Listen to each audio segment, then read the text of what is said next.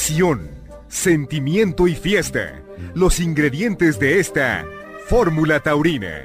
Conducida por Heriberto Murrieta y Alejandro Silvetti. Acompáñenos durante la próxima hora y disfrute de esta Fórmula Taurina.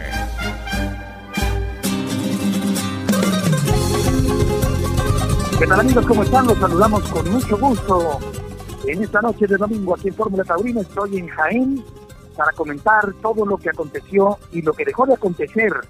También, eso es importante, en la corrida de la Encerrona de José Tomás, que tenía tres años sin torear y hoy ha reaparecido ante un entradón, ante un lleno impresionante, 10.500 personas en el Coso de la Alameda, aquí en Jaén, al sur de España. Estamos en el 970 de AM, 1500 de AM, que son la primera y segunda cadena de Radio Fórmula, en AM también en el 103.3 de FM y por supuesto también en el 104.1 de FM, la segunda cadena nacional de Radio Fórmula, con Rodrigo Vargas y Cap en la producción. Y desde luego en Radio Fórmula estamos abriendo la conversación y los invitamos a que participen con nosotros en nuestro Facebook Fórmula Taurina y en nuestro Twitter arroba Fórmula Taurina. En esta noche, Fórmula Taurina, desde Jaén, España. Fórmula Taurina, cobertura especial. Todo lo acontecido en la reaparición de José Tomás desde Jaén, España, con Heriberto Murrieta.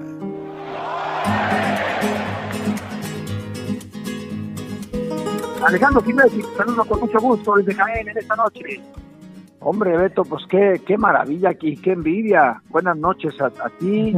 bueno, tú noches, nosotros también noches acá en México, tú de madrugada. Este, la verdad es que eh, qué envidia, ¿no? Que hayas podido estar presente en ese acontecimiento, ya nos platicarás. Este, bueno, como, bien mencionas, tres años de, que se no, es, no es una reaparición, es una aparición, porque pues este hombre es como un cometa, ¿no? Que de repente decide torear y, aparece, ¿no? Y ya nos platicarás qué, qué, aventura el haber ido hasta España para ver en, vivo. No hay otra manera, porque ya lo sabemos que el maestro José Tomás no deja nada que, se pueda transmitir por televisión y videos y muy poquitas cosas se podrán saber. Y lo bueno es que tú, pues estando presente allí, nos platicarás de viva voz todo lo que has vivido, todo lo que pasó este día de hoy allá en Jaén, en España. Esta tarde aquí en Jaén, ante un lleno, 42 grados centígrados, un calor sofocante, un calor abrazador acá en Jaén para la esperada aparición, como bien comenta Alejandro, de José Tomás después de tres años sin torear, ya por la pandemia, ya por decisión personal. El hecho, el caso es que José Tomás se retira por largas temporadas y el tiempo sigue avanzando. Hoy se ha presentado casi con 47 años de edad a esa corrida en la que ha enfrentado cuatro toros de tres distintas ganaderías. Dos de Victoriano del Río, lidiados en primer y tercer lugares, un toro de Álvaro Núñez, lidiado en segundo lugar, y un toro el cuarto de la tarde y último de la corrida de Juan Pedro Domecq, que ha sido el único bueno. Me parece que el juego ha sido pobre y escaso de tres de los cuatro toros que ha lidiado José Tomás el día de hoy acá en Jaén. El resultado es eh, salida al tercio en su primero, silencio en su segundo, oreja que tuvo que devolver, oreja protestada en el tercero, y oreja en el cuarto, es decir, cortó dos orejas José Tomás en esta aparición del torero de Galapagar a la que le ha faltado rotundidad, le ha faltado sabor, le ha faltado contundencia y no ha habido la emoción arrebatadora de otras ocasiones.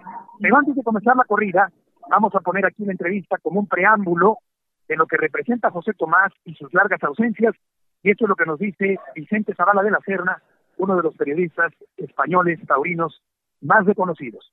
Vicente, qué gusto saludarte. ¿Cuál es tu opinión sobre este fenómeno de José Tomás convocando a 10.500 personas en su reaparición el día de hoy aquí en Jaén? Bueno, pues eh, que sigue manteniendo una legión viva de, seguidores increíble, que son unos incondicionales y, aquí están, llueva, truene o, ardamos en el infierno. Y, bueno, pues, pues luego que es un acontecimiento que, que José Tomás eh, en sus escasas apariciones, ya no sé si hablar de reapariciones, ¿no? Quizás sea más propio hablar de apariciones, pues, pues lo que sigue, lo que sigue moviendo, ¿no? Desde el año 18, mm, que fue la penúltima vez que torrió en España, en 19 la última en pandemia no se le vio y esta es, digamos, la, tercera en los últimos cuatro años. Desde 2016 sería, eh, cuando toreó en Valladolid, eh, la cuarta en seis años. ¿no? O sea que, esta forma de hacerse desear eh, le funciona y, desde luego sigue arrastrando las masas. ¿Cómo entender esa estrategia mercadotécnica y taurina de casi no dejarse ver, de no dar entrevistas, de torear muy esporádicamente?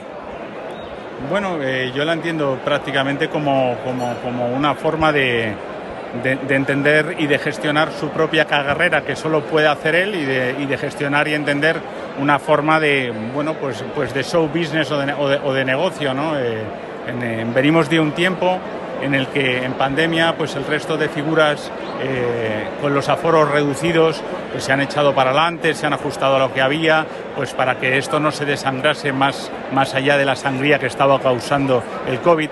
Eh, y bueno, pues, pues eh, esas implicaciones a José Tomás no, quizá no, se le pueden exigir, ¿no? Pero, o sí se le deberían exigir, pero no se le exigen.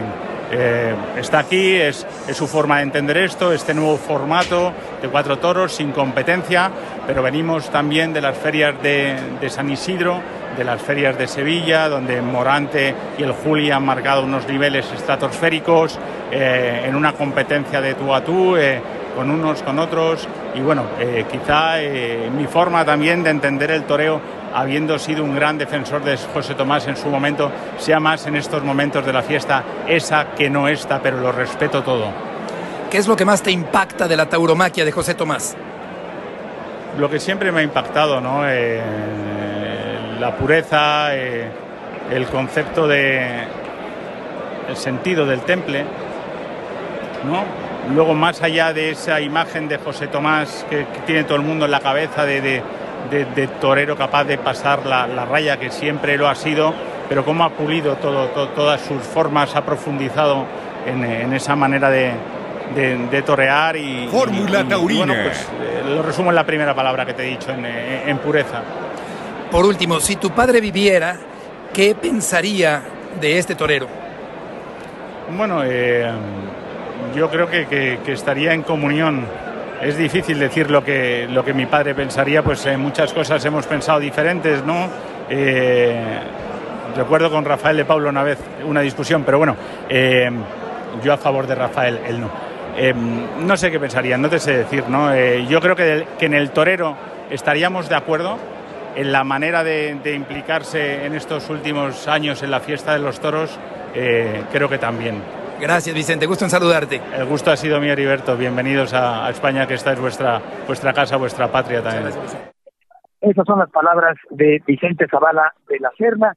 Me parece, Matador, que eh, generalmente cuando torea José Tomás creo que nos deja un lleno espiritual, nos deja con una conmoción, nos deja con una gran emoción dentro del cuerpo y del alma y del espíritu. Creo que en esta ocasión eso no ocurrió. No quiere decir que no se haya entregado, que no haya tenido ese toreo de reunión, ese toreo sincero, ese toreo hacia adentro, ese toreo con honestidad, pero siento que eh, no fue lo de otras ocasiones, lo sentí poco enfibrado, eh, falto de ritmo, eh, no alcanzó esa emoción arrebatadora de otras ocasiones, y yo diría, Matador, que en términos generales, el que haría es que se quedó corto José Tomás en esta corrida. Y esa cortedad se refleja también en el no haber querido regalar un quinto toro, como las diez mil personas que lo pedían a toro cuando logró el cuarto de la tarde, esta tarde acá en Así que creo que quedan muchas reflexiones, entre ellas la mala elección del ganado matador para esta corrida que acabamos de presenciar acá en España. Pero dime, Beto, tú lo viste cuando mencionas fuera de sitio, es que es un tema de, de porque, bueno, es un torero que aparece, ¿no? Como comentábamos al principio del programa, que no necesariamente eh, juega la liga completa, que no está presente en toda la temporada española, que no tira del carro, que ya sabemos que él vive un, un, pues un mundo taurino propio, único, especial, que no es precisamente el de alternar con el resto de la, de la torería mundial, ¿no? Pero cuando hablas de falta de sitio es un tema que tiene que ver con un asunto físico, con un asunto que refleja estos tres años sin actividad, ¿o cómo, cómo lo acabaste tú de ver? Sí, buena pregunta, Alex. Lo sentí un poco, un, poco falto de ritmo, un poco, un poco falto de sitio. Creo que el no torear continuamente, no torear frecuentemente, eh, sí, y tú lo sabes mucho mejor que yo, eh, se resiente eh, a la hora de un compromiso frente a cuatro toros en solitario, con la presión del público, con una fuerte propaganda mediática, con una fuerte presión, de tal manera que yo creo que en ese sentido, lo que me pareció también fue que lo sentí falto de esa garra, de esa garra que siempre ha mostrado José Tomás en sus diferentes apariciones, esa falta de fibra. Eh, yo en ese sentido me refiero a que eso fue lo que lo que yo eché en falta como aficionado. Eh, vimos la economía de movimientos, la seriedad, eh, la serenidad, desde luego esa forma de torear siempre sin dar concesiones, pero como que su presencia de ánimo no la sentí tan intensa eh, como en otras ocasiones. Yo, yo, yo, yo una falta de garra o de fibra, eh, y creo que el término fue medio el que hemos podido eh, captar o percibir en esta tarde, en esta actuación, que para muchos ha sido decepcionante al terminar la corrida del día de hoy aquí en Jaén. Fíjate, pero ¿qué sería que reflejan ya los 47 años de edad esa Fíjate, buena pregunta. Sí puede ser. tendrá, que, tendrá que ver años o, no tuvo suerte con el sorteo. Platícanos un poquito de los toros, o sea, cómo viste tú toro por toro. Hablando del, del, de la materia prima para, para este encerrón. Sí, yo creo que con el cuerpo cosido a cornadas, lejana ya la juventud, mucha inactividad, yo creo que eso, y bueno, me atrevo a meterme en un terreno de ustedes, los toreros, pero creo que acaba resintiéndose eh, pero también en el ánimo, en el ánimo y en esa, en esa fibra que yo mencionaba. Los toros han sido bien presentados, digamos que es un toro eh, un poco por debajo del toro de las plazas de primera categoría, ciertamente, pero lo cual no quiere decir que no hayan sido toros bien presentados. Dos de Victoriano del Río, una de ganadería emergente, que es la de Álvaro Núñez, que se desprendió de la de Núñez del Cubillo y cuyos toros pasan allá en Portugal, y Juan Pedro Gómez, que a final de cuentas es una garantía entonces yo creo que eh, el primero se iba muy suelto, eh, sociando, manseando, eh, con poco celo. Eh, José Tomás lo, lo esperaba mucho porque el toro iba hacia las tablas y venía galopando con poca fuerza y con poca entrega. El segundo toro eh, creo que se dejó un poco más, eh, aunque se desfondó y tenía poco recorrido, sí tenía calidad el segundo ejemplar y permitió unos naturales muy reunidos, de mano muy baja, muy desmayados, eh, realmente emocionantes, sin quitarse la montera, por cierto, durante toda la faena de muleta del segundo. El tercero, nuevamente, un toro que daba pocas prestaciones, José Tomás hacía un esfuerzo, pero eh, no lograba eh, atrapar o conmocionar al público que viene con una clara predisposición para ver su forma muy personal de entender el toreo y finalmente salió para salvar el que yo llamaría un desastre ganadero, el toro de Juan Pedro Domecq que ha sido bueno, que ha sido completo, que ha tenido ritmo, que ha humillado, que ha repetido las embestidas, un toro mucho más claro, eh, que ha dado más prestaciones a José Tomás para hacer el toreo que ya le conocemos y a final de cuentas cortar una oreja. Fue entonces Alex cuando el público empezó a gritar a coro, una gritería ensordecedora pidiéndole otro, otro, como si se tratara de un concierto, de un recital de música, de un cantante, y más me dio la impresión de que se lo pensó por un momento, pero de inmediato decidió no eh, colocarse el capote de paseo en el antebrazo y abandonar la plaza de Jaén por el medio, sin protestas, pero sí dejando un aire de decepción entre la gente que hoy abarrotó los tendidos de esta plaza acá en Jaén, donde por cierto tomó la alternativa un mexicano en 1998, Enrique El Cuate Espinosa. Así es. Bueno, hay, que entender desde luego también que bueno, Jaén es una, no es una plaza de primera, no es de las 13 plazas correcto, que son de primera, 12 ahora con el cierre de Barcelona, pero que no son las de primera línea, ¿no? Que no se lidia ese toro tremendo que, que, hay en España, ¿no? Es un toro de otra manera. Eh, ahora, ¿tú lo viste entonces qué? Este, abatido por la edad o por o porque no tuvo la materia para ponerse delante y poder triunfar con los toros, faltó esa parte de de, de, picante que necesita él, de, pues, de un toro que le vaya, que le pida cosas y que, y que tú sabes que él por su determinación y por su pureza y por su concepto que tiene de ese toro tan puro y tan verdadero de no moverse, ¿no? Pero te escucho hablar de toros sin sin picante, más deslucidos. Sin fondo.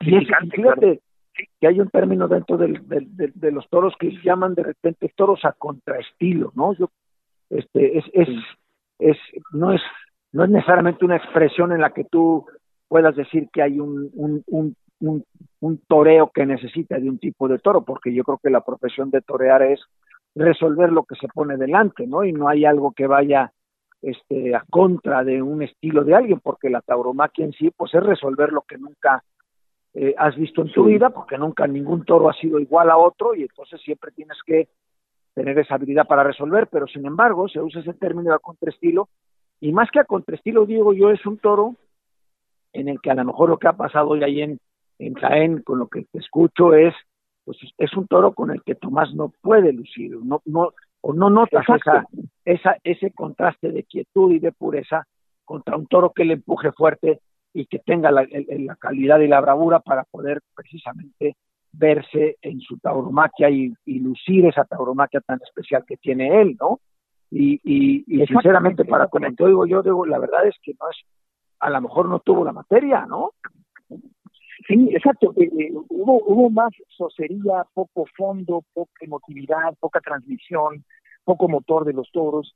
Y aunque, como bien dices, eh, los toreros deben tener esa flexibilidad técnica y artística para poder con diferentes tipos de embestida, me queda claro lo que tú apuntas. José Tomás necesita de un toro con mayor pujanza, con mayor fuerza, con mayor transmisión, porque él incluso a algunos toros suele darles ventajas y eh, con esa emoción que proyecta el toro, pues es en automático que José Tomás también proyecte su propia emoción. Y hoy faltó eso, evidentemente faltó eso, y creo que en esa suma de deudas estamos ante una tarde que deja a la afición eh, en, en particular y al público que no necesariamente es aficionado en general, con un sabor de boca un tanto desabrido, sin esa conmoción sin ese triunfo impactante, sin ese convencimiento de que José Tomás es una gran figura, que por supuesto que lo es, pero hoy creo que ha sido más bien discreta la actuación del torero de Galapagos.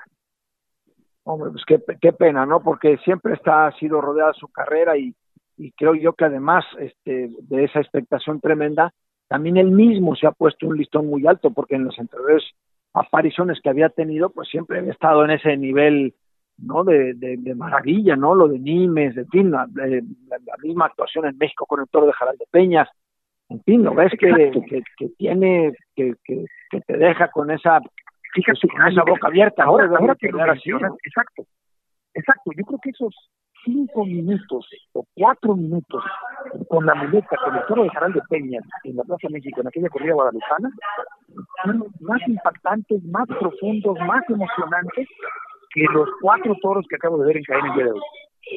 pues con eso lo has hecho todo, ¿no?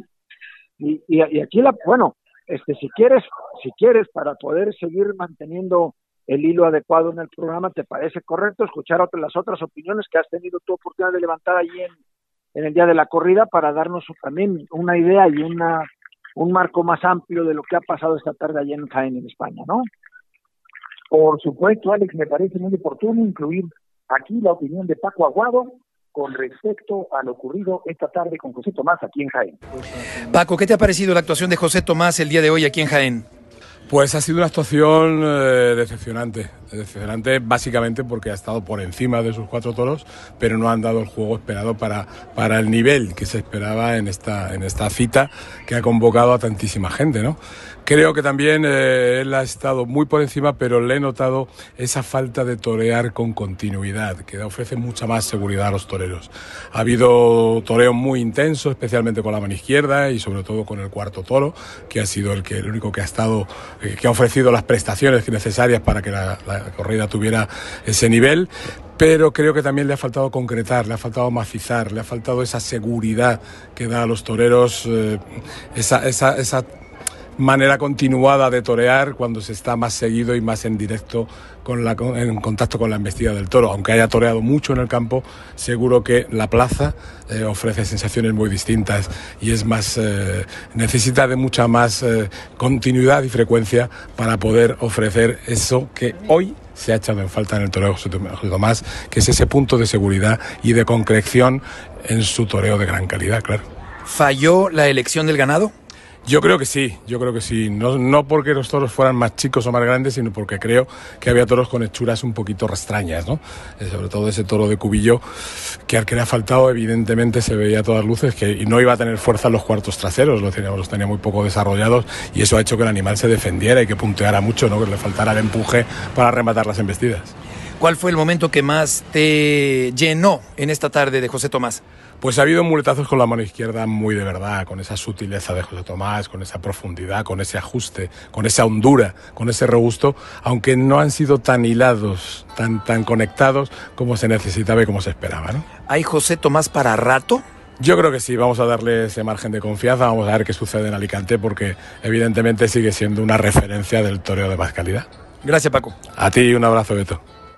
Vamos a escuchar ahora al matador José Luis de los Reyes, convertido ahora en comentarista taurino, quien también da sus puntos de vista con respecto a lo que hizo y dejó de hacer José Tomás el día de hoy aquí en Jaén.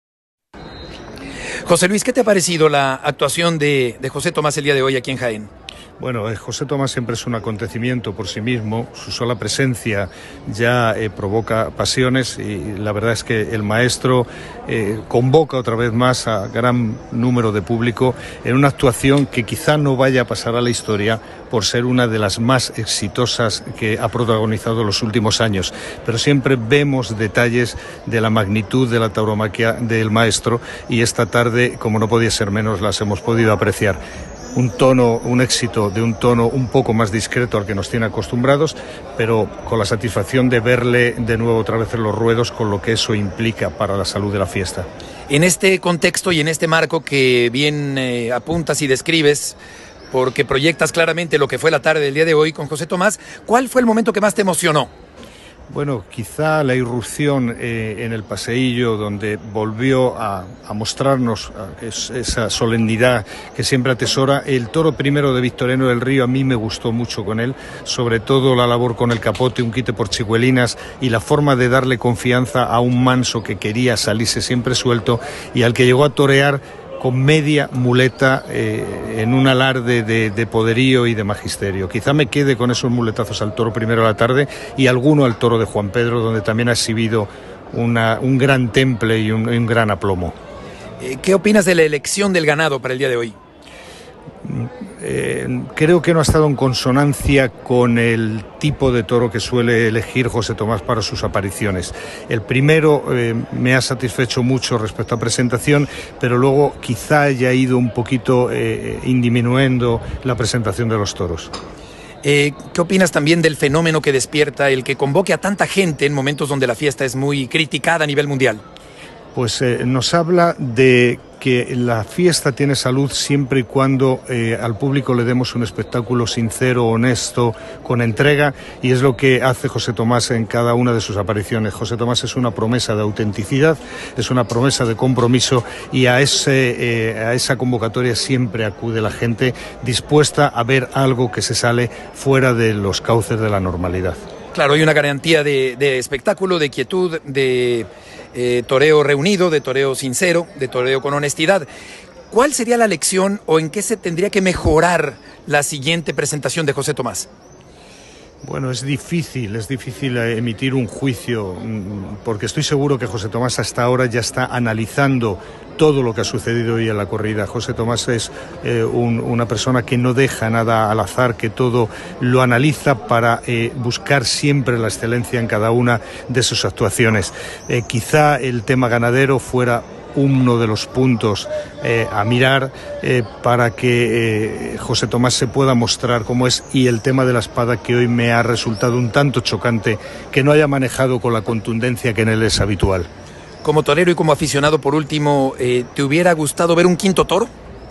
Indudablemente que sí, con José Tomás un quinto y un sexto, porque eh, siempre, siempre, siempre nos muestra cosas nuevas y al prodigarse tampoco los ruedos uno siempre tiene eh, sed de José Tomás. José Luis, muchas gracias por tus opiniones para Fórmula Taurina. Gracias a vosotros, un saludo a la afición mexicana.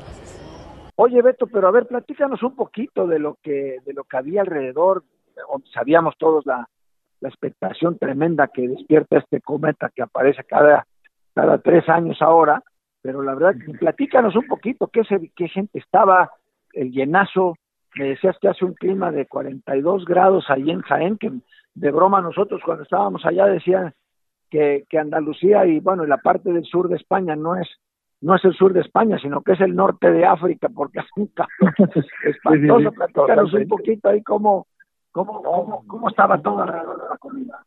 Impresionante el calor, es, es, sofocante. Eh, la gente, las puertas se abrieron a las seis en punto, la corrida empezó a las siete y media y terminó a las nueve y cinco, una hora con treinta y cinco minutos. Mucho calor, eh, muchos abanicos de cartón repartidos a los 10.000 espectadores, 10.500 abanicos de cartón con publicidad por los dos lados, que así que te gusta ese tema y lo dominas, eh, te resultará interesante esta fórmula de los abanicos con publicidad de distintas marcas. Eh, vi a Andrés Calamaro de lejos, que es un serviente y seguidor de José Tomás, gente de Estados Unidos, gente de Portugal, de Francia, desde luego de España, vi algunos mexicanos, una bandera de México en los tendidos. Joselito Adame estaba en el callejón, todavía con collarín, después de la pavorosa voltereta que sufrió recientemente en la Feria San Isidro en la Plaza de las Ventas de Madrid. Vi también a Javier Ocampo, matador mexicano que estaba en el tendido, eh, y que fue al que le correspondió aquel célebre toro pajarito de Cuatro Caminos que llegó a las barreras de sombra de la Plaza México. Eh, la gente al final eh, eh, la sentí un tanto decepcionada. y tuve la oportunidad de comentar con algunos aficionados de Valencia que, pues hombre, representa un gasto importante el traslado, el hotel, el costo de las entradas que no son baratas, y en ese sentido, en esa proporción de lo que se gasta con lo que se recibe en términos de espectáculo, aunque claro, estamos hablando de todos, donde hay un juego importante de la suerte y del azar, eh, pero aún así eh, hay una cierta predisposición triunfalista, que también hay que decirlo, de que José Tomás va a salir a hombros y va a cortar muchas orejas y va a hacer una condición extraordinaria. No siempre ocurre así. Me acordé un poco, Matador, de aquella corrida que torreó mano a mano con Joselito Adán en la Plaza México, en control de dos distintas ganaderías, donde tampoco se dio el esperado impacto de José Tomás. Claro, hay tardes así, pero bueno, van pasando los años, desde luego los reflejos y las facultades físicas van disminuyendo por razón natural, y en ese sentido pues creo que pude percibir cómo la gente se quedó con un palmo de narices cuando hubiera deseado un toro de regalo, que hubiera sido el quinto, sin embargo José Tomás, como te platicaba antes, salió de la plaza cuando el calor ya quería y la noche empezaba a eh, presentarse en esta zona sureña de la península ibérica. Oye, Beto, dime una cosa, este, a él lo viste fuerte, lo viste, él, él, él es un hombre muy, muy delgado, ¿no? Y de repente hay veces que, que hasta pálido, ¿no? Pero lo viste fuerte, lo, viste, o crees tú que el tema del, del no haber ganado el toro era porque ya no había más fondo físico para hacerlo? Buena pregunta. No lo veo extremadamente fuerte, lo veo extremadamente delgado, enjuto, eh, lo veo no sobrado de fortaleza física, eh, aunque desde luego ya sabemos que él economiza movimiento, se queda quieto y ya sabemos lo que hace y lo que, lo que es José Tomás. Pero sí, yo me, diría más bien eh, con respecto a su físico, no un físico demasiado corpulento, fuerte, correoso, sino más bien pues un hombre extremadamente delgado, eh, ya muy canoso, y que sonríe poco en la plaza y que pues eh, resolvió la papeleta, desde luego, sin mayor problema, eso sí, pero eh, pues no, no lo sentí con esa fuerza física que hay que tener para estar delante de la exigencia de los toros. Oye, Beto, platícame con la espada, ¿cómo lo viste? Mal, mal mal. Eh, tiene que usar un aparato ortopédico que se coloca al final de la última tanda y cuando cambia la espada, por la espada de verdad, se acerca a la barrera, se coloca un aparato ortopédico, eh, un artefacto que se sujeta con velcro y se lo pone eh, para que cierre eh, entre el pulgar y el índice y para poder tener un mejor soporte a la hora de tirarse a matar. Pero pinchó en repetidas ocasiones al primero, descabelló en repetidas ocasiones también al primero, falló con la espada también en el toro de la primera oreja, o sea, la estocada definitiva fue antecedida por un pinchazo, y en el último ya mejoró con la espada y dejó un, un espadazo en buen sitio, pero lo sentí también fallón con la espada, no con la contundencia de otras ocasiones, y eh, saliendo incluso rebotado y perdiendo la montera en esa faena en el segundo por, o sea, no fue desarmado, no perdió la muleta, pero perdió la montera que traía puesta en el momento en que pinchó a ese toro también. Así que hubo pinchazos y hubo descabellos en esta actuación de, José Tomás con la espada. No ha sido una buena tarde con la espada del matador Madre Oye, Betty, metiéndonos un poquito en el tema del negocio, llenazo impresionante, eh, eh, un lugar vacío, había reventa, ¿qué costaba una barrera, por ejemplo? ¿Qué te dice, pues te pudiste enterar más o menos cómo estaban los costos y, y el esfuerzo económico que ha hecho la gente por acompañar a Tomás en esta tarde? Fíjate que la, la, no ha habido eh, reventa hasta donde yo pude detectar, porque estuve como una hora en los alrededores de la plaza y en el parque que está afuera. No había un solo revendedor, mucha vigilancia policíaca. Se había detenido a un estafador el pasado jueves que vendía entradas falsas para la corrida de hoy, que le confiscaron tres mil euros. Eh, por fortuna, para efectos del negocio, se pudo encontrar esta persona y fue aprendida por la policía española. Eh, yo creo que pues la entrada eh, ha sido pues, un gran negocio. y lo que escucho es que la, la mitad la aportó el gobierno de Jaén y la otra mitad la empresa Tauremoción. La versión que yo tengo es que cobró aproximadamente un millón de euros. Estamos hablando más de 20 millones de pesos mexicanos por lidiar cuatro toros el día de hoy. Desde luego son cifras extraoficiales, pero eh, que hemos eh, en distintos eh, escenarios, en distintos momentos y en distintas pláticas hemos podido eh, recoger ese dato recurrente de que aproximadamente, o repetido, es decir, lo escuché varias veces que era un millón de euros, sin que esta cifra sea oficial, pero estamos hablando de uno de los toreros mejor pagados de la historia. No, pues sería el récord de, del mundo, ¿no? Porque, pues sí, este, bueno, en los años 40, 50 se hablaba mucho de, de lo que Manolete había cobrado por venir a la Plaza de Toros México y mencionaban precisamente que eran los el, el, el sueldo de, de 100 mil pesos, ¿no? Que, que era pues, dineral y que convertido además en pesetas pues era para para comprar España completa, por decir una broma, ¿no? Pero este yo creo que yo creo que esto que esto que mencionas, o sea, de eh, el euro debe de estar en 23 o 20 algo pesos, pues son veintitantos millones de pesos, o sea que es, es, es un ingreso importantísimo, ¿no? Y ya que mencionas las cantidades estratosféricas que Manolete cobraba en los años 40, y estamos hablando de los de la segunda década del siglo siguiente a la existencia de Manolete, también eh, pensaba que eh, no lejos de aquí está Linares, no lejos de aquí está Linares, donde justamente hace 75 años el referente máximo de José Tomás, el espejo de José Tomás, que es Manolete, eh, fue cogido mortalmente por aquel toro de Miura hace justamente 75 años, no lejos de este lugar en donde me encuentro, así que creo que es otra conexión interesante que se daba el día de hoy en la historia del toreo que desemboca en la presencia de Tomás el día de hoy aquí en Jaén. Así es, yo de lo que me acuerdo, que pude haber escuchado, por estar equivocado, pero hablaban de, sí, de tu padre, de Sí. Pues mira, dos corridas de Manolete en el año cuarenta y tantos que se fue que se inauguró la, la Plaza de Toros México, eh, que le habían firmado al parecer dos corridas por cien mil pesos cada una, multiplicadas por dos corridas eran doscientos y que a cinco pesetas por un peso era un millón de pesetas, lo que, pues imagínate tú, ¿no? Lo que pudo haber representado en esos años para el maestro Manolete llevar ese dinero a España, es una locura, ¿no? Pero creo yo además así eh, asegurarte que, si es verdad o si el rumor es verdad de lo que has comentado todo el día de hoy, de los del millón de euros, que era lo que se hablaba, ¿eh?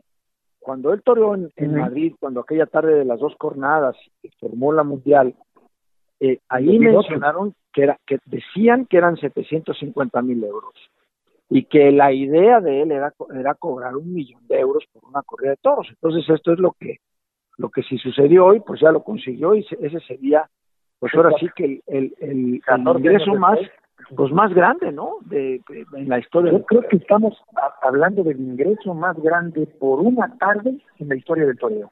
Así es.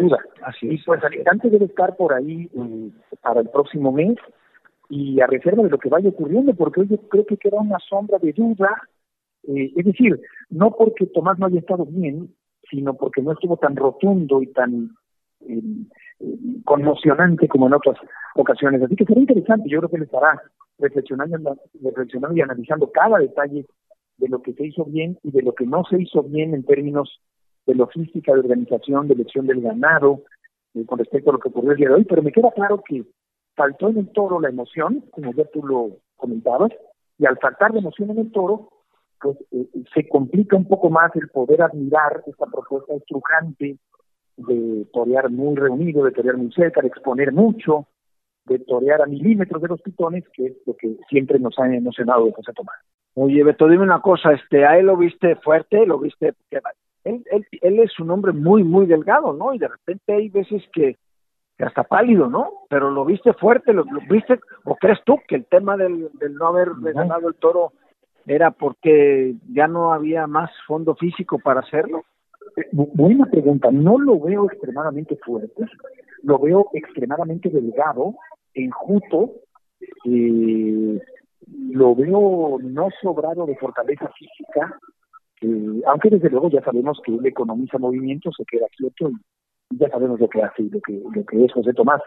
Pero sí, yo me, iría más bien eh, con respecto a su físico, no un físico demasiado corpulento, fuerte, correoso, sino más bien pues un hombre extremadamente delgado, eh, ya muy canoso y que sonríe poco en la plaza y que pues eh, resolvió la papeleta desde luego sin mayor problema, eso sí, pero eh, pues no no lo sentí eh, con esa fuerza física que hay que tener para estar delante de la exigencia de los toros.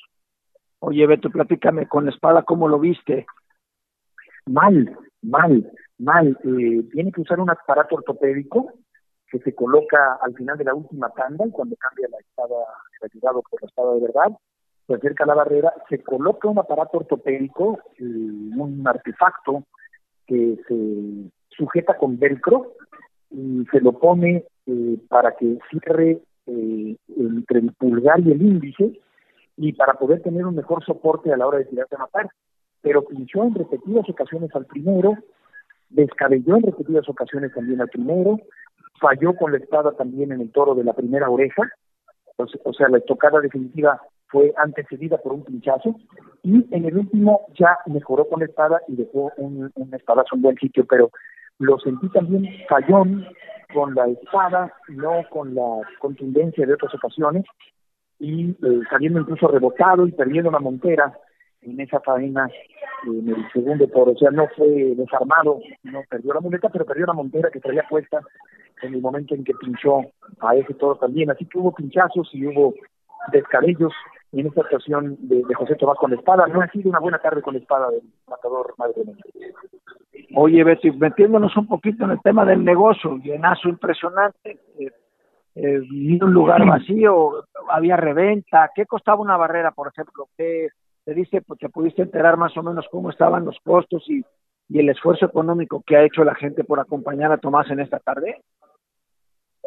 Fíjate que la, la, no ha habido eh, reventa hasta donde yo pude detectar, porque estuve como una hora en los alrededores de la plaza y en el parque que está afuera. No vi un solo revendedor, mucha vigilancia policíaca. Se había detenido a un estafador el pasado jueves que vendía entradas falsas para la corrida de hoy. Se le confiscaron tres mil euros. Eh, por fortuna, para efectos del negocio, se pudo encontrar esta persona y fue aprendida por la policía española. Eh, yo creo que pues la entrada eh, ha sido pues, un gran negocio. y lo que escucho es que la, la mitad la aportó el gobierno de Jaén y la otra mitad la empresa Tauroemoción. La versión que yo tengo es que cobró aproximadamente un millón de euros. Estamos hablando más de 20 millones de pesos mexicanos por lidiar cuatro toros el día de hoy. Desde luego son cifras extraoficiales, pero eh, que eh, en distintos eh, escenarios, en distintos momentos y en distintas pláticas hemos podido eh, recoger ese dato recurrente de que aproximadamente, o repetido, es decir, escuché varias veces que era un millón de euros, sin que esta cifra sea oficial, pero estamos hablando de uno de los toreros mejor pagados de la historia. No, pues sería el récord de, del mundo, ¿no? Porque, pues sí, este, bueno, en los, en los años 40, 50 se hablaba mucho de de lo que Manolete había cobrado por venir a la Plaza de Toros México y mencionaban precisamente que eran los el, el, el sueldo de, de 100 mil pesos, ¿no? Que, que era pues, dineral y que convertido además en pesetas pues era para para comprar España completa, por decir una broma, ¿no? Pero este, yo creo que yo creo que esto que esto que mencionas, o sea, de el euro debe de estar en 23 o 20 algo pesos, pues son veintitantos millones de pesos, o sea que es, es, es un ingreso importantísimo, ¿no? Y ya que mencionas las cantidades estratosféricas que Manolete cobraba en los años 40, y estamos hablando de los de la segunda década del siglo siguiente a la existencia de Manolete, también eh, pensaba que eh, no lejos de aquí está Linares, no lejos de aquí está Linares, donde justamente hace 75 años el referente máximo de José Tomás, el espejo de José Tomás, que es Manolete, eh, fue cogido mortalmente por aquel toro de Miura hace justamente 75 años, no lejos de este lugar en donde me encuentro, así que creo que es otra conexión interesante que se daba el día de hoy en la historia del toreo que desemboca en la presencia de Tomás el día de hoy aquí en Jaén. Así es, yo de lo que me acuerdo, que pude haber escuchado, por estar equivocado, pero hablaban de, sí, de tu padre, de Pues mira, dos corridas de Manolete en el año cuarenta y tantos que se fue que se inauguró la, la Plaza de Toros México, eh, que le habían firmado al parecer dos corridas por cien mil pesos cada una, multiplicadas por dos corridas eran doscientos y que a cinco pesetas por un peso era un millón de pesetas, lo que, pues imagínate tú, ¿no? Lo que pudo haber representado en esos años para el maestro Manolete llevar ese dinero a España, es una locura, ¿no? Pero creo yo además así eh, asegurarte que, si es verdad o si el rumor es verdad de lo que has comentado todo el día de hoy, de los del millón de euros, que era lo que se hablaba, ¿eh? Cuando él toreó en, Madrid, cuando aquella tarde de las dos jornadas formó la mundial, eh, ahí mencionaron que, era, que decían que eran 750 mil euros y que la idea de él era, era cobrar un millón de euros por una corrida de toros. Entonces esto es lo que lo que si sucedió hoy, pues ya lo consiguió y ese sería, pues ahora sí que el, el, el, ingreso más pues más grande, ¿no? De, en la historia. Yo creo que estamos hablando del ingreso más grande por una tarde en la historia del torneo. Así es. Así y pues Alicante debe estar por ahí eh, para el próximo mes y a reserva de lo que vaya ocurriendo, porque hoy yo creo que queda una sombra de duda. Eh, es decir, no porque Tomás no haya estado bien, sino porque no estuvo tan rotundo y tan eh, conmocionante como en otras ocasiones del el día de hoy, pero me queda claro que faltó en el toro la emoción, como ya tú lo comentabas, y al faltar de emoción en el toro, pues eh, se complica un poco más el poder admirar esta propuesta estrujante de torear muy reunido, de torear muy cerca, de exponer mucho, de torear a milímetros de los pitones, que es lo que siempre nos ha emocionado de José Tomás. Dime una cosa, Beto, ¿tú crees que esto afectaría para una nueva aventura de este tipo? ¿Tú crees? Eh, bueno, la pregunta de, que, me gustaría que le contestaras a la gente de Fórmula Taurina es, ¿tú crees que si lo volvería a hacer, volvería a ver ese mismo ambiente, irías tú también, etcétera? O sea, que sientas esa revolución que hoy, por lo que escucho en tus palabras, no no se dio y, y, pero tú crees que esto pueda afectar una, una posible este, reaparición o, o, como como mencionaba este Vicente Zavala de la Serna no no no no es no es como como reaparición sino simplemente una aparición porque él aparece cada X tiempo que, que al maestro se le ocurre torear. Entonces tú crees que habría esa misma efervescencia que habría ese ambiente que o sea o se perdió el día de hoy es una muy buena pregunta. Yo creo que se va a correr la voz de que no hubo la emoción y el éxito rotundo que se esperaba. Sin embargo, ya está garantizado otro lleno en Alicante, porque el público de Alicante no lo ha visto. ¿no? Entonces, yo creo que se mantiene este halo de misterio, de expectación, este atractivo de un hombre que se hace deseable por no aparecer casi nunca, entonces todo el mundo quiere verlo, entonces, el efecto tomatista se va a volver a presentar en Alicante, me queda claro. Pero si las cosas siguen rodando de esta forma, pues no sé, quizá podría llegar a pensar en un replanteamiento de la estrategia o en una visión de lo que va a ocurrir en el futuro, o simplemente un día dejará de aparecer y dejará de torear. Pero yo creo que por lo pronto no se pierde este, este enigma, este entusiasmo, esta devoción por un torero, no se pierde. Pero pues me queda una duda de lo que pueda ocurrir en, en Alicante y sobre todo después de Alicante. ¿Qué va a pasar después de Alicante? Eh, si hay Tomás para rato o si el hombre quizá esté pensando en, en, ir cediéndole eh, la estafeta al demoledor paso del tiempo y empezar a pensar en dejar de torear. Dime una cosa, Beto, los toros estaban escogidos en tipo, porque pueden no investir, pero que tú me digas, hombre, los cuatro toros tenían un buen tipo para investir. Yo creo que en tipo sí estaban, yo no, no, no veo problema con el tipo, con las hechuras, con la procedencia, pero al final de cuentas hay un claro error de elección. Esto lo decimos claro a toro pasado, a posteriori, y es muy fácil decirlo ahora pero evidentemente hubo un error en la elección del ganado. Sobre todo se discutía el tema de Álvaro Núñez, que es una ganadería nueva, eh, es decir, que proviene de Núñez del Cubillo, que es importantísima. Tomás ha tenido triunfos muy importantes con esa ganadería, pero no deja de ser una ganadería hasta cierto punto nueva, que se desprende de una muy importante, y ahí puede ser que haya habido un error de cálculo importante. La elección de Victoriano del Río fue desatinada, claramente, y la de Juan Pedro Gómez, que siempre es una garantía, pues fue, a final de cuentas, eh, es decir, no, no se descubrió el hilo negro y, y, sucedieron las cosas en términos ganaderos como se suponía que podían ocurrir. Aunque claro, el margen de error siempre lo hay y, yo creo que esperaban desde luego que los toros apretaran más a un hombre que necesita un toro que le apriete para poder emocionar y entusiasmar. Así que no creo que por hechuras ni por tipo pero evidentemente sí el juego dejó mucho que decir, ha sido un pobre juego, diría yo, de los, los tres de cuatro toros el día de hoy. Sí, ¿tú crees que, por ejemplo, para el compromiso de Alicante volverán a elegir todas esas ganaderías?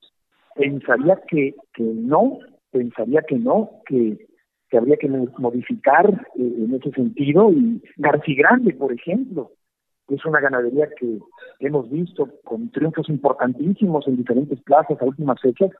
Pues yo pensaría, digo, sin ser un profundo conocedor del, momento de cada ganadería española, pero creo que García Grande podría ser una, ganadería que le pudiera aportar ese sabor y ese picante y esa transmisión que hoy, de la que hoy carecieron los toros. Pues ojalá. ¿Para qué fecha es que está programado lo de Alicante? ¿Tú lo sabes, Beto? Sí, es el 7 de agosto la actuación que tendrá en el Coso Alicantino con ganado por definir y yo creo que los resultados de hoy harán que mediten muy, muy, muy a fondo, de forma concienzuda, cuál será el ganado que se elegirá para esa corrida en Alicante. Muy bien, hombre, pues estará este pendiente toda la gente de y, y, a lo mejor este eh, con, con, con ganas de verle triunfar, ¿no? Definitivamente, porque hoy, claro, que nos platicas que no ha sido la tarde, no ha sido, no, no vistieron los toros y las cosas no salieron, ¿no? Finalmente estará todo pues guardado para para Alicante con las ganas de, ver a ese José Tomás que todos quieren ver, que todo el mundo queremos ver, que es el, el torero precisamente que lo tiene puesto en ese sitio tan especial y tan distinto y tan destacado y único en la historia del toro mundial, ¿no? Totalmente de acuerdo. Eh, y con, con, con dos orejas hoy que saben a poco, una de ellas de vuelta, y desde luego que también me queda claro, retomando lo que estás diciendo, que tiene la onza, que tiene la onza. El hombre puede cambiar esta historia en cualquier momento, eh, puede volver a entusiasmar y eh, yo creo que, que esa posibilidad queda, por supuesto, que abierta para la corrida en territorio alicantino.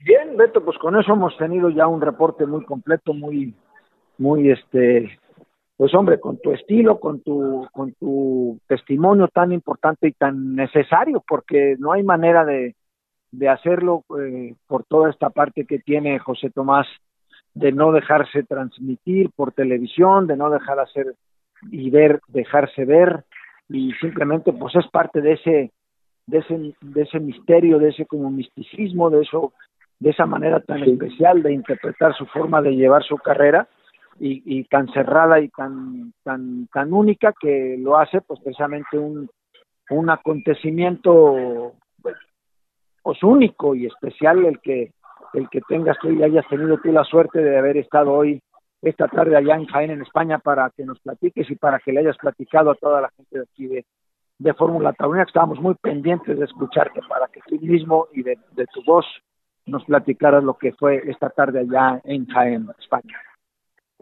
Desde luego, Alex, pues ha sido un privilegio para Fórmula Taurina poder estar aquí como testigos de un acontecimiento tan importante en momentos donde la fiesta es muy atacada y criticada, vive un momento complicado a nivel mundial, pero el ver a 10.500 personas abarrotando los tendidos al conjuro en nombre de un torero de época, de un torero histórico, me hace pensar que la fiesta sigue viva, que sigue vigente, y eso ha sido de entrada una lección interesante de la corrida del día de hoy, más allá de que no haya quedado drenado, como en otras ocasiones, cuando me toca ver eh, y llegar al tope de la emoción con José Tomás, cosa que hoy no ocurrió, pero que claro que puede volver a ocurrir en lo que le quede de vida torera a este enigmático y personal torero de Galapagos. Oye, Beto, para finalizar el tema, este, ¿hubo alguna presencia de, de los pseudoambientalistas? ¿Hubo algo? que a veces que estos aprovechan cualquier oportunidad para para dejarse ver y para, eh, digo, increíblemente la, una minoría de esas contra los 10.500 que hablas, más todos los que estamos alrededor de esa corrida interesados en saber el paso y el, y el entender la fiesta de los toros como la entendemos nosotros, pero pues sí sería este siempre quizá no ocupan esta gente esos escenarios para dejarse ver y, y, y, y, con la pena de que además la prensa les da tanta notoriedad y les les pone como, como si fuese realmente una, una, una mayoría la que, la, que, la que está en contra de la fiesta de los toros. Platícanos un poco sobre eso. Fíjate que a la altura del segundo toro empecé a escuchar un coro de mucha gente de fuera a fuera, eh, en el tendido de sombra, eh, por el tendido 3. Pensé, aunque no alcancé a ver, que podía tratarse de un antitaurino, de alguien que quería boicotear la corrida, pero no vi ni afuera de la plaza ni dentro de la plaza a ninguna persona que de manera oportunista quisiera irrumpir para robar cámara y para manifestarse en contra de las corridas de toros. Así que por fortuna en ese sentido, pues no ha habido ningún problema el día de hoy aquí en Jaén, un ambiente absolutamente taurino, en el entendido de que se trata de cultura, de tradición, de historia, de arte, de belleza, de valores muy importantes que proyecta el toreo, que es una escuela de valores, y esto nos conecta, Alex, con el tema preocupante de México en una semana particularmente turbulenta. Mucha gente acá nos ha preguntado qué ha pasado, hay preocupación, qué va a pasar con México, va a haber corridas o no, en qué va a terminar esta historia. Y bueno, desde luego que es un momento mm, donde hay que estar muy pendientes y apelando a todos los elementos jurídicos de los que puede echar mano la empresa de la Plaza México para poder revertir esta situación, esta suspensión que se ha eh, eh, tornado en temporal, que dejó de ser definitiva, perdón, eh, que dejó de ser temporal para convertirse en aparentemente definitiva, pero lo cual no significa que esta historia haya terminado. Así que creo que hay mucho que conocer todavía con respecto a la situación, pero es evidente también que hay una preocupación con respecto al tema taurino en este país. Así es, y hay que, creo yo, como lo hemos hecho en otros ocasiones aquí en Fórmula Taurina explicarle a la gente que estos procesos legales no son de, de resolverse de un día para otro, son instancias legales, son recursos los que hay que echar a andar para precisamente poder llevar la contra de lo que un juez, que seguramente es ambientalista, junto con una asociación que nadie conoce, que se llama Justicia Justa, que ve todo a saber qué intereses políticos o económicos respondan ellos, que finalmente, pues hombre, eh, es parte de, del proceso, es parte de lo, de lo que sucede en este tipo de ocasiones y que ya tanto la Plaza de Toros México como Tauromaquia Mexicana han tomado pues, sus preparativos, sus recursos para poder tratar de recuperar la apertura de la Plaza de Toros México, que por lo que entendemos va a ser una lucha tremenda, va a ser una guerra, es un ataque más, pero va a haber que seguirlo atendiendo y recurriéndolo con todo el aparato legal que tienen las empresas que están en favor de los toros, que tienen intereses y que viven de los toros, que obviamente pues defenderán, atacarán y seguiremos muy pendientes de esta parte y de este recurso que va a poner la Plaza de Toros México y Tauromaquia Mexicana para, para poder recuperar la Plaza de Toros México nuevamente, para dar las correas que estaban pendientes. Exacto, y, y es un momento que ha servido para confirmar el alto nivel de agresividad de violencia verbal de los antitaurinos, a diferencia del comportamiento equilibrado, educado de los taurinos. Hemos vivido una semana turbulenta en ese sentido, con calificativos muy subidos de tono en contra de quienes amamos este espectáculo y que demandamos el mismo respeto que dispensamos a aquellos que no piensan igual que nosotros. Así que yo creo que en este sentido prohibicionista, liberticida, tenemos mucho que argumentar desde la calma, desde la argumentación, desde la educación y desde el respeto a los gustos que son diferentes en una sociedad entre unas y otras personas. Comprendo que es un tema muy polarizado, muy polémico, pasional, pero creo que los ánimos no se deben desbordar y debemos mantener un nivel inteligente, una altura intelectual a la hora de debatir sobre este tema. Mira, te doy toda la razón, porque además este, no es, o sea, no, no son imposiciones. El que, el que nosotros seamos taurinos y que haya gente que no lo sea, pues nosotros imponemos que vayan obligatoriamente a una plaza de toros, ni ellos nos pueden a nosotros prohibir hacerlo, ¿no? Y te doy toda la razón en el sentido de que tiene que ser no, no necesariamente que sea este muy muy calmada y muy cordial la plática porque cada quien tendremos que defender nuestras cosas y claro, puede ser o justificar o tratar de, de, argumentar el hecho del que por qué a ti sí te gustan y a otros no le gustan los toros. Es, así es de sencillo, ¿no? Pero sí creo que ha habido en redes sociales y tomando en cuenta con, con conductores que tienen peso, que realmente han sido muy groseros, ¿no? Como decimos en los toros, pues de muy mal estilo la manera de contestar y de decir y, de llegar a esas ofensas, ¿no? Y luego lo que ya lees abajo en las redes sociales, pues es una locura y es un, es un, son un montón de groserías y de cosas que sinceramente yo creo que no, y coincido contigo, no deberían de ser así. Si no te gustan, nada más di que no, y si te gustan, pues dices que sí, vas y se acabó.